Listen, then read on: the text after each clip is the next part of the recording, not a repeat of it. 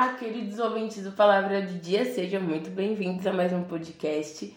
E hoje eu quero te perguntar: você já teve uma situação onde você ficou muito feliz com a conquista de um amigo? Algo muito bom aconteceu e você vibrou junto com essa pessoa?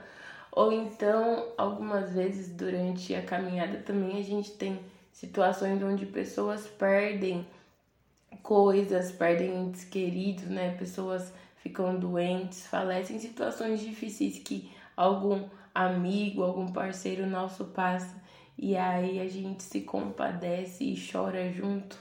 Pois é, a palavra já diz a esse respeito.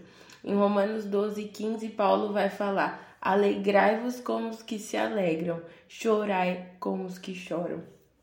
E é muito interessante porque muitas vezes nós acabamos temos mais facilidade em chorar com os que choram, porque aquela situação é tão triste que não tem como o nosso sentimento não se compadecer daquilo. A gente sente, tá ali junto, chorando e sofrendo e apoiando, mas a palavra diz para nós não apenas chorarmos com os que choram, mas nós precisamos nos alegrar com os que se alegram. E como é bom quando nós vemos alguém do nosso lado conquistando algo, conseguindo fazer coisas que ela sonhou, uma viagem, uma conquista pessoal, uma família.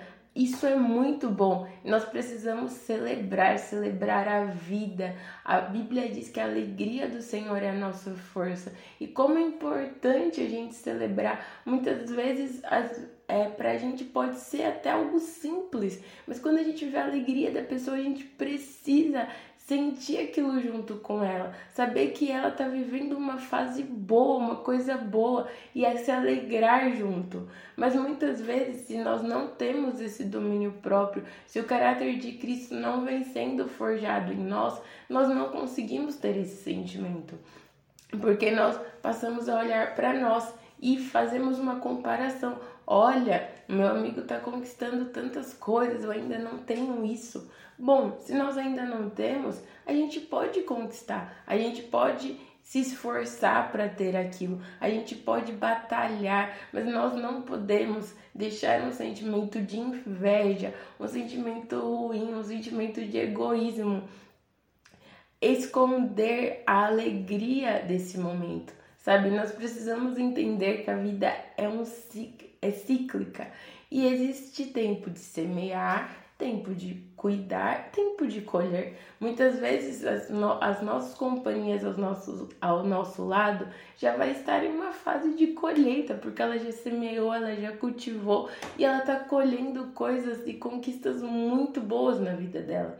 E às vezes nosso ciclo ainda não é de colher, mas nós estamos ali semeando, cultivando, em tempo oportuno, se Deus permitir, nós vamos ter a nossa colheita, porque são os ciclos da vida. Então, assim, o que eu quero te desafiar nessa semana, nesses próximos dias, é você se alegre com as pessoas que venham te trazer boas notícias.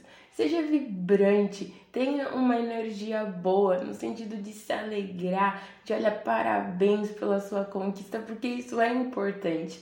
E também se você, infelizmente, conviver com alguém que está passando por uma situação difícil, se compadeça, chore junto, mas não, não viva apenas um sentimento, não viva apenas o sentimento de tristeza nos momentos difíceis, mas nos momentos de alegria. Se alegre, se regozije. A palavra diz que a alegria do Senhor é a nossa força, que a gente possa se alegrar com os nossos irmãos naquilo que o Senhor tem depositado nas mãos dele, assim como o Senhor também tem olhado por nós e nos abençoado diariamente. Que o seu dia seja um dia excelente e que a graça e o favor do Senhor esteja sobre a sua vida, em nome de Jesus.